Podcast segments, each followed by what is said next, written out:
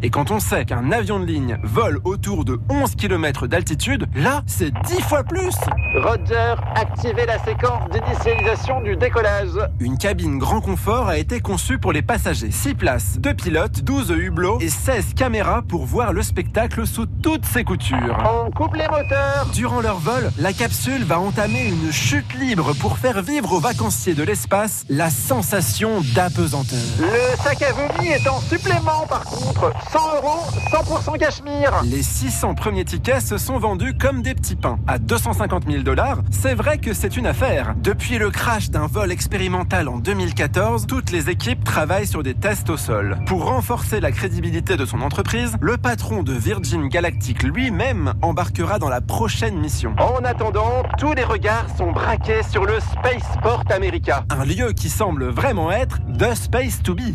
Eh oui, on a les yeux rivés au ciel hein, ces, euh, derniers temps, hein, notamment avec euh, Thomas Pesquet. 9h49, euh, pratiquement dans quelques instants, le rendez-vous santé bien-être avec Maxime Schneider et Karine Carion. Aujourd'hui, on va parler de luxo-poncture. Qu'est-ce que c'est?